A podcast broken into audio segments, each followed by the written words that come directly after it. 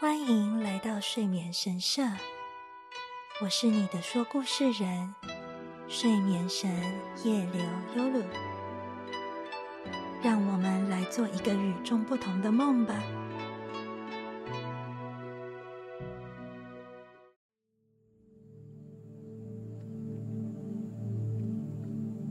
晚上好，不知道你正在做什么？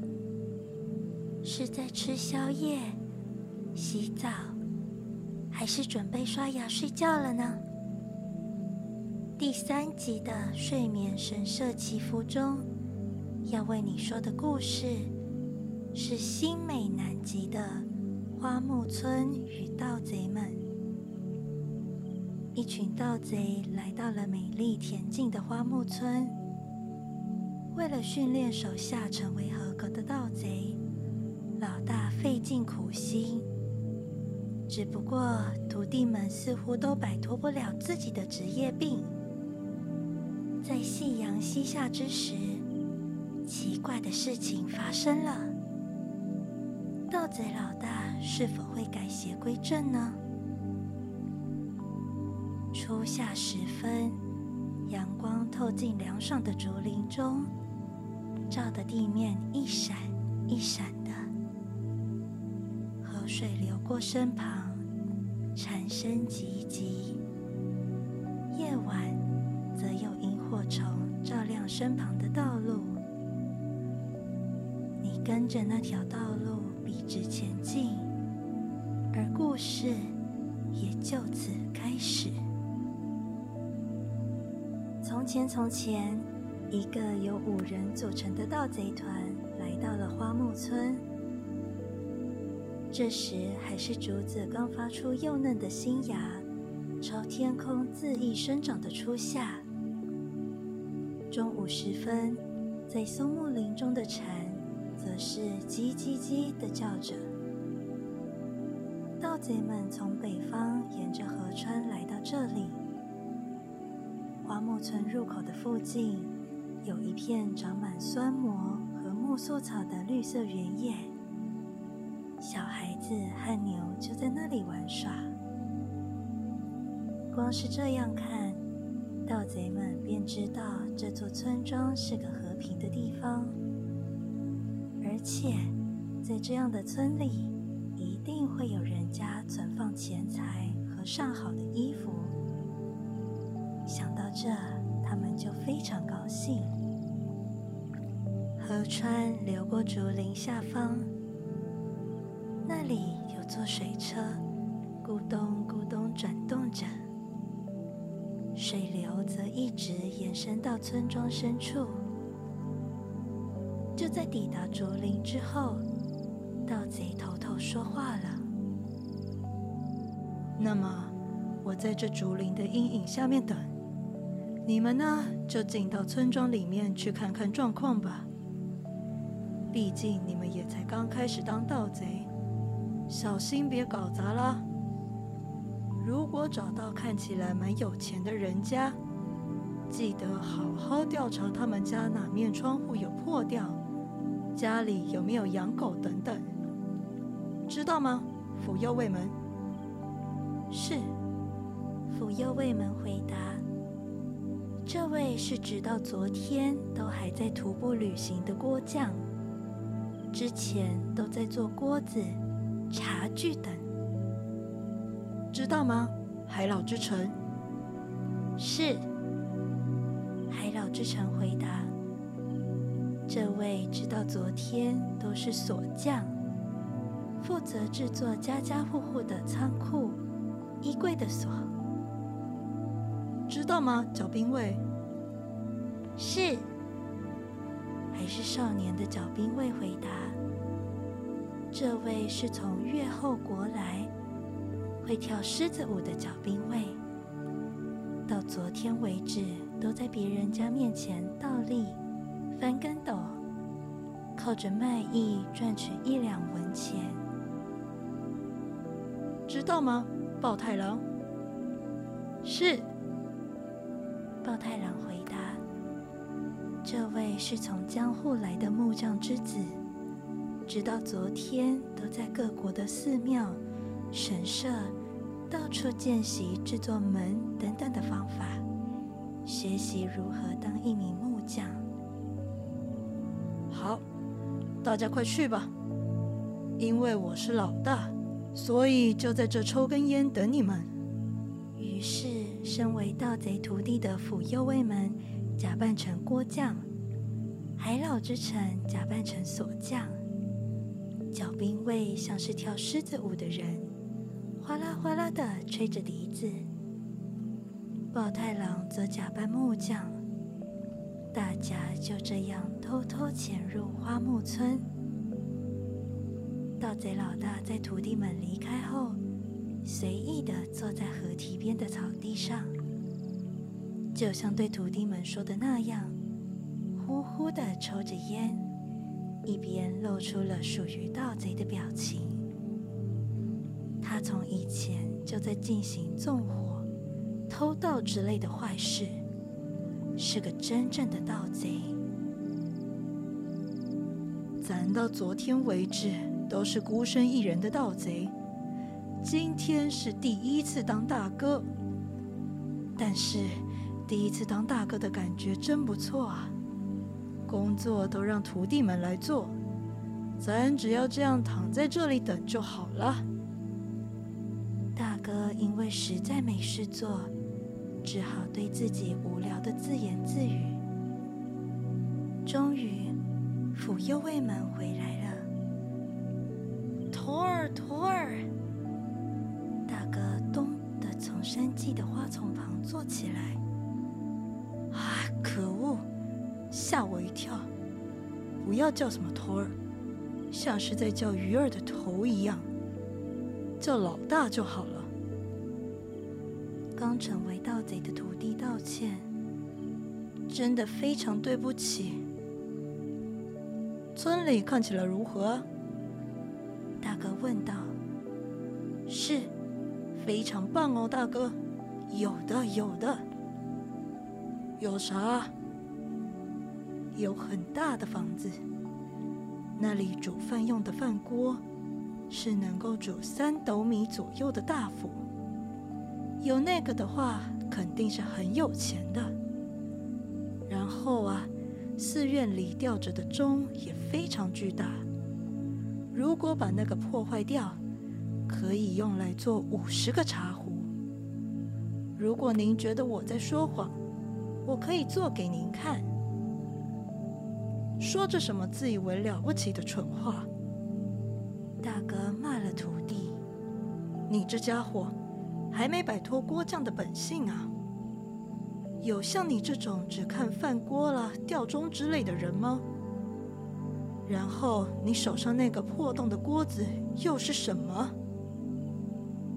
是这个是那个经过某个人家时。”看到它被放在木柴堆成的篱笆上，我看到底部破了个洞，不禁忘记自己是个盗贼。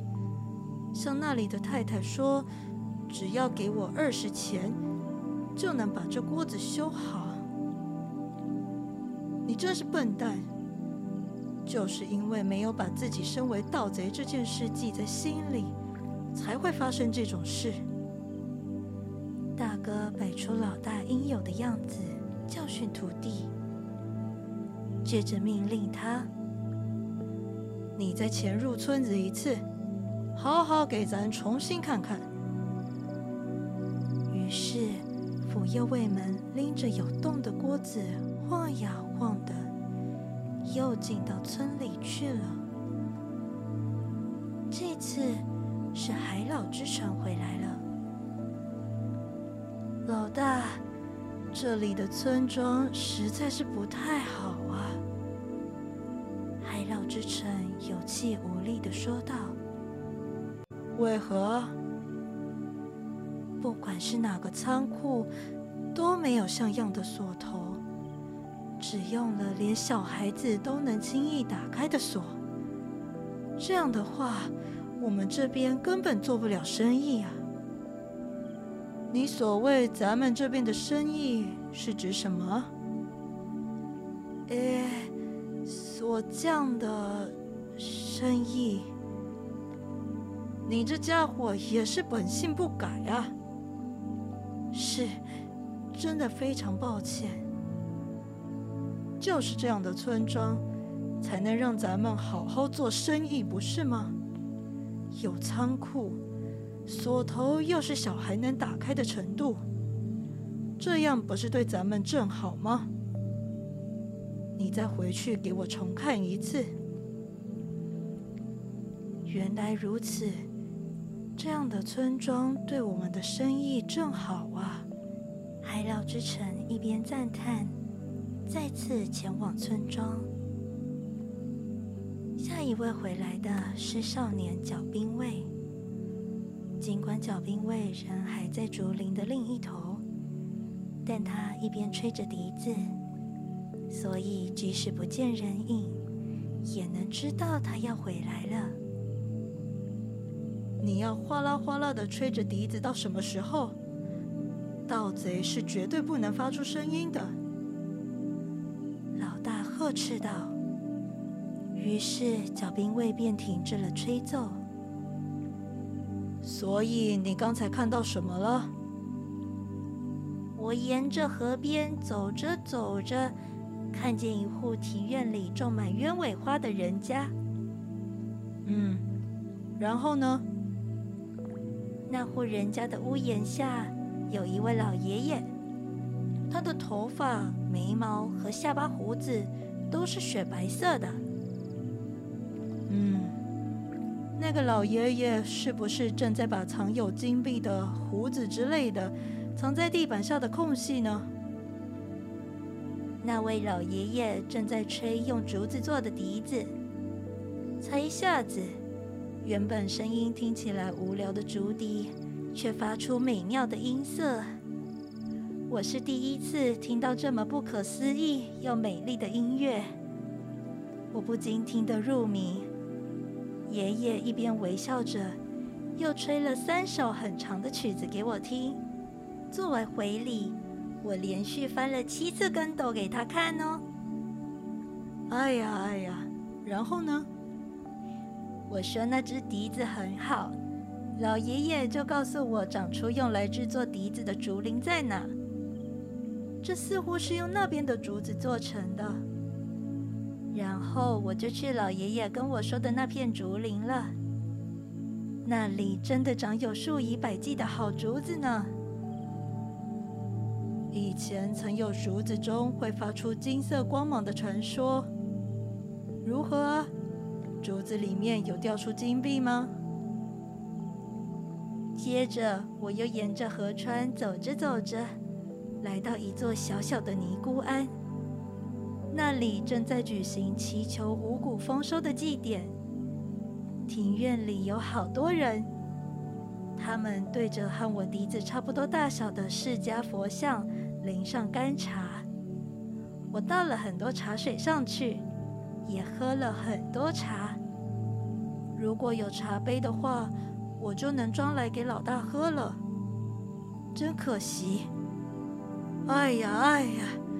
你这个不犯罪的盗贼，在这样的人群中，应该要注意的是人们衣服内侧口袋或是和服袖子里有没有放东西吧？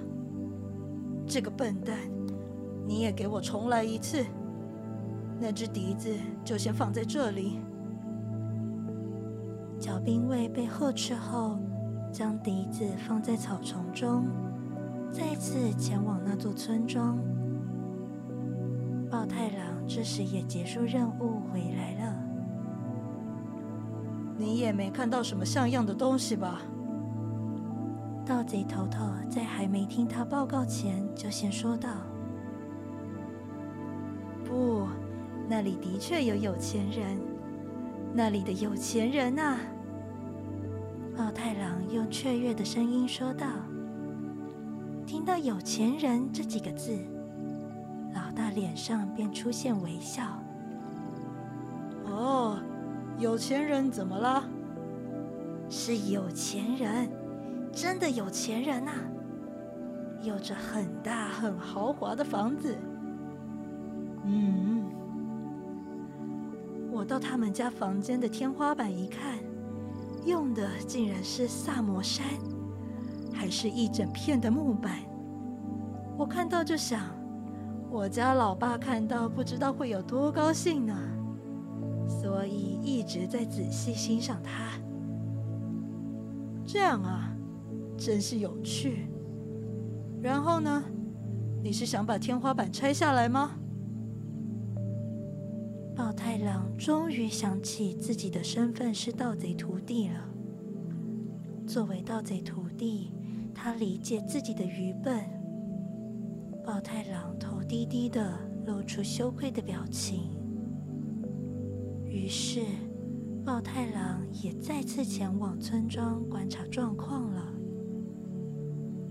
唉。真是的，又变回独自一人的老大，往草丛一躺，翻了个跟斗。当一个盗贼老大，意外的不是什么轻松工作啊！突然间，盗贼，是盗贼啊！把他打倒！出现了许多孩子的声音，虽然是小孩子的声音。但听到这样的话，作为盗贼还是会吓一跳。盗贼老大忍不住跳起来，思考着要跃入河川当中，逃到对岸，然后躲进竹林中。不过，孩子们只是挥动着玩具镰刀、铁尺等，朝着另一头跑走了。原来。他们正在玩抓盗贼的游戏。什么啊？只是小孩在玩耍啊！老大松了一口气。就算只是在玩盗贼游戏，也不是什么好东西啊！现在的小孩竟是做些不正经的事，真担心他们的未来。明明自己是个盗贼。老大却一边这样自言自语，又倒进草丛中。这时，突然从后方传来声音：“叔叔！”回头一看，一名年约七岁、带着小牛的可爱小男孩正站在那里。他的面貌端正，手脚白皙。看起来不像一般老百姓的孩子，说不定是哪里的小少爷由男仆陪同出来玩，还向仆人吵着要让他带着小牛也说不定。不过奇怪的是，他白皙的小脚上却穿着小草鞋，就像长途跋涉的人一样。帮我牵一下牛哦。老大还没开口前，小孩这么说道。接着来到他身旁，把红色的缰绳交到他手上。老大本来想说些什么的咕哝着，但还没说出口，穿着草鞋的男孩便头也不回的跑去追其他的小孩，一下就不见踪影了。还在边发呆边牵着小牛的老大，忽然呵呵笑了起来。大部分的小牛都会到处跑跳，非常难牵。但是这只小牛相当温驯，扎着水汪汪的大眼睛，无辜的站在老大身旁。哼，老大情不自禁笑个不停，可以跟徒弟们好好炫耀了。你们在村庄里边走边耍笨的时候，我可是已经偷到一头小牛了。然后他又呵呵笑了，甚至因为笑不停，还流出眼泪来。哎呀，太奇怪了！笑太多，眼泪一直流出来，结果他的眼泪不断涌出，完全停不下来。咦，这这是怎么回事？我这样眼泪流个不停，不就像是在哭了吗？正是如此。实际上，盗贼老大正在哭泣。他非常的高兴，自己至今为止都是被人们以嫌恶的眼光看待。只要自己所经之处，人们都会说来了个可疑的家伙。关上窗户，放下帘子。只要自己向人搭话，就算是笑着聊天的人，也会仿佛突然想起工作的事情而离去。即便是池面上的鲤鱼，只要自己站在岸上，也会纷纷转头钻入水里。某次，他朝了驯养猴子的杂技艺人背上的猴子。递出米果，结果猴子一口都没吃，直接丢到地上去。所有人都讨厌自己，大家都不相信自己。然而，这个穿着草鞋的小孩子，却将小牛交给身为盗贼的自己保管。这只小牛也完全没有感到厌恶，温顺的待着。仿佛自己是母牛一般的依偎在身旁，不管是小孩或是小牛，都这样信任着自己。这种事情对于盗贼老大来说是生平第一次被人信赖，竟然是这么让人开心的事吗？的内心变得美丽而纯净。小时候虽然也有过这样的心灵，在那之后过了很长一段时间，便一直都是邪恶污秽的灵魂了。老大的心中久违的变得美丽，就像是突然把脏兮兮的衣服换成华服那般奇妙的感受。这就是为何老大的双眼不断流下泪水的原因。终于到了傍晚，蝉声止息，白色的暮霭从村庄开始悄悄流出，蔓延至草原上。孩子们的声音从远方传来：“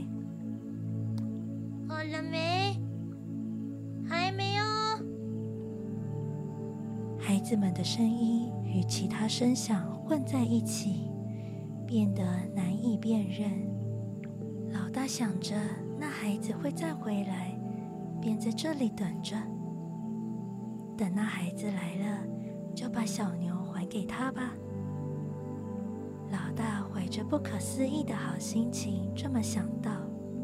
然而，孩子们的声音就这样在村里消失不见了。穿着草鞋的孩子没有再回来。高挂在村庄上的月亮，仿佛镜子直人刚打磨好的镜子，开始在夜空中发出光亮。远处森林中的猫头鹰也开始鸣叫。小牛可能是肚子饿，蹭了蹭老大。没办法。咱可是生不出奶水的。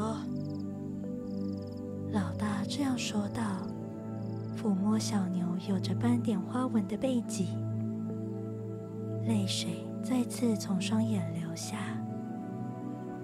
此时，四位徒弟一起回来了。老大，我们回来了。哎，这只小牛是怎么回事？啊哈！老大不是普通的盗贼，我们在村里探索的期间，您就已经开工了。辅右卫们看着小牛说道：“老大不想让他看见自己爬满泪水的脸，别过头回道：‘是啊，虽然本来想这样跟你们炫耀，但事情并非如此，而是有其他原因。’”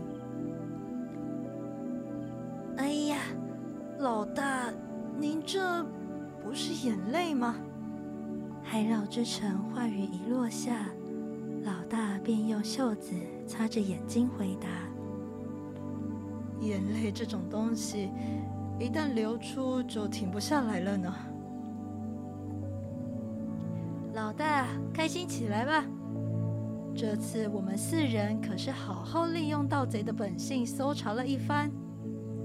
府右卫门找到五家有金茶壶的人家，海老之城仔细调查了五个仓库的锁，用一根弯曲的钉子就能打开哦。身为木工的我，找到五家用锯子切来不费力的后门。小兵卫也看到五家只要穿着高木屐就能跳过去的围栏。老大，请称赞我们一下嘛！豹太郎兴高采烈的说道。但是老大没有回答他，反而说：“咱被托付要保管这只小牛，但是直到现在，对方都没来领回，朕觉得困扰。不好意思啊，你们能不能帮忙分头找找这个孩子？”老大。您要将保管的小牛还给人家啊？府右卫们用不太理解的表情说道：“没错，盗贼会做这样的事情吗？这是有原因的。只有这只牛，我想还给对方。老大，请多拿出一点盗贼的本性吧。”豹太郎说道。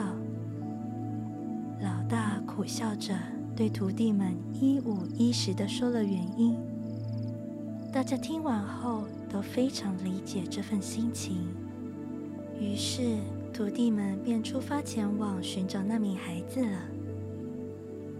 穿着草鞋、长相可爱、年约七岁的小少爷，对吧？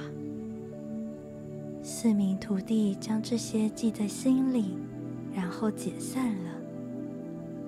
老大也按耐不住原地等待，便牵着小牛开始找寻。月光照耀下，这样的夜里能够依稀看见长满野蔷薇和白色水晶花的村落。五名成年盗贼牵着一只小牛，到处寻找小孩的踪影，或许是玩躲猫猫。孩子可能还躲在某处，也说不定。楼孤重生急急的路边，小佛堂走廊下的空隙，柿子树上，仓库里头，散发好闻气味的蜜柑树下，盗贼们找遍了这些地方，也试着问了人。不过，直到最后。他们都没有找到那个小。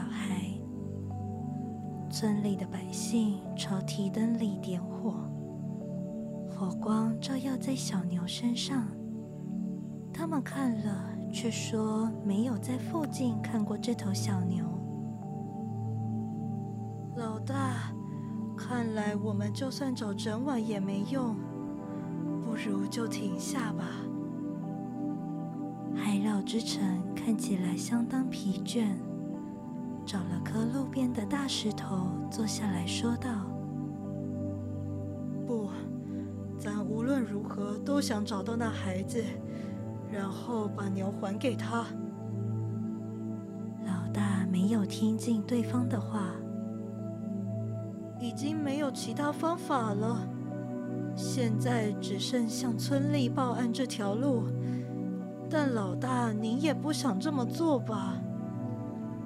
府右卫门说道：“所谓的村吏，以现代而言，就是类似派出所的警察。”嗯，这样啊。老大认真思考起来，然后轻轻抚摸了小牛的头，最后说道：“那么。”就去那里吧。然后他便迈开步伐。徒弟们虽然被他吓到，最后也只好跟了上去。找到村里的家后，出现的是一名眼镜快掉到鼻尖的老人。于是盗贼们也松了口气。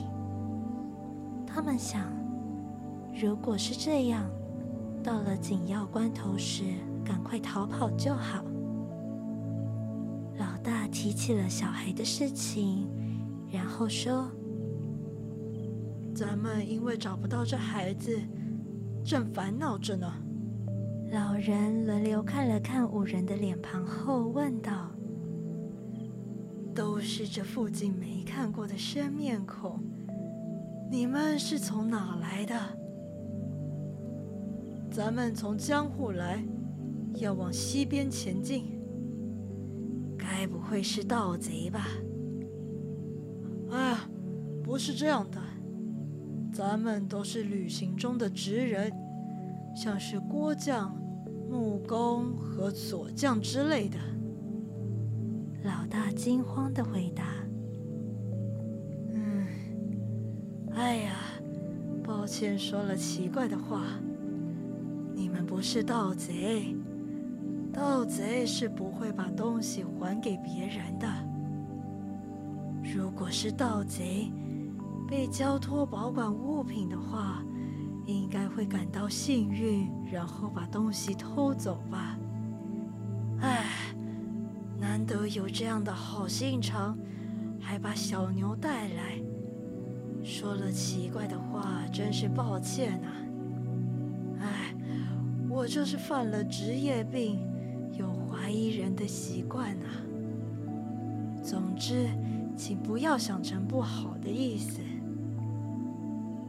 老人解释并道了歉，接着接管小牛，让仆人带到仓库去了。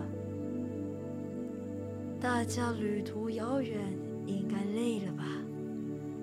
我现在就把西边那家饭店获得的酒拿来，让我们到元朗一边赏月一边喝酒吧。你们来的正是时候，过来陪我喝一杯吧。”亲切的老人说道，带着五名盗贼到了元朗，他们开始享用美酒。就这样。五名盗贼和一位村吏，不一会儿就熟人起来，佛认识十年的好友般，愉快的谈笑风生。结果，盗贼老大又再次发现自己眼中流下泪来。见到这样的情景，老村吏说道：“你是喝了酒会哭的人啊。”我是会笑的那一型，看到别人哭会笑得更开心。希望你别见怪，笑笑就好了。老人又哈哈大笑。哦不，这个眼泪这东西还真是流不停啊！老大边眨眨眼睛边说道，接着。五名盗贼道谢后，便离开村里的家了。出了门后，来到柿子树旁，老大似乎想起了什么，突然停下。老大，您是不是忘了什么东西啊？豹太郎问。嗯，有东西忘了。你们也一起来吧。老大带着徒弟们再次回到村里的家。老人家，将手伸向元朗。什么事啊？这么认真？是不是爱哭的酒鬼最后有什么绝招要使出来啊？哈哈哈！老人笑道：“咱们其实是盗贼。”咱是老大，这些则是我的徒弟。听到这番话，老人把眼睛瞪大。哎呀，我真是吓到了！咱也没有想过要这样坦白。但是老人家，您是如此亲切，看您这么相信我们是正直的人，咱再也无法欺骗您老人家了。盗贼老大便将至今为止做过的坏事一五一十的说了出来。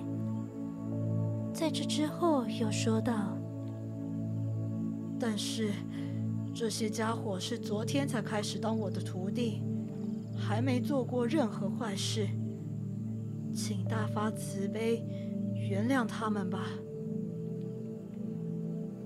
翌日早晨，郭匠、锁匠、木工和跳狮子舞的脚兵卫，从花木村各自出发，前往不同方向。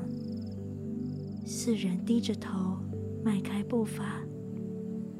他们不断想着老大的事情，想着他真是个好老大。正因为是个好老大，所以自己一定要守住他最后说的话，绝对不要再当盗贼了。脚兵卫从合体的草丛中捡回笛子，哗啦哗啦的吹起来。于是，这五名盗贼改过自新。不过，身为契机的那名孩童，究竟是谁呢？多亏他的缘故，村庄才能从盗贼手中获救。花木村的人们试着找寻那孩子，结果遍寻不着。于是有了这样的结论。那大概是土桥边从以前就存在的小小的地藏菩萨，证据就是他穿着草鞋。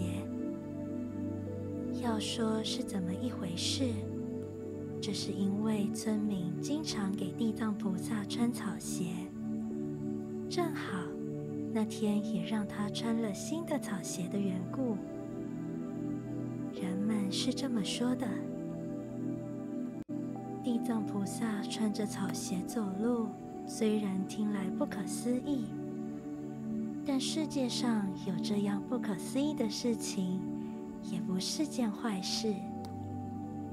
而且这已经是很久以前的事情了，不论真相如何都没关系。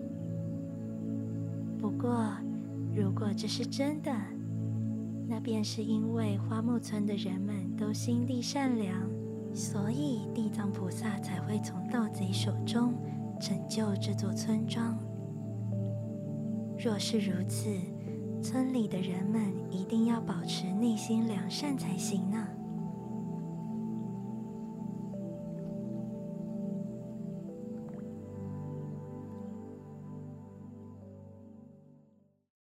今天的祈福仪式。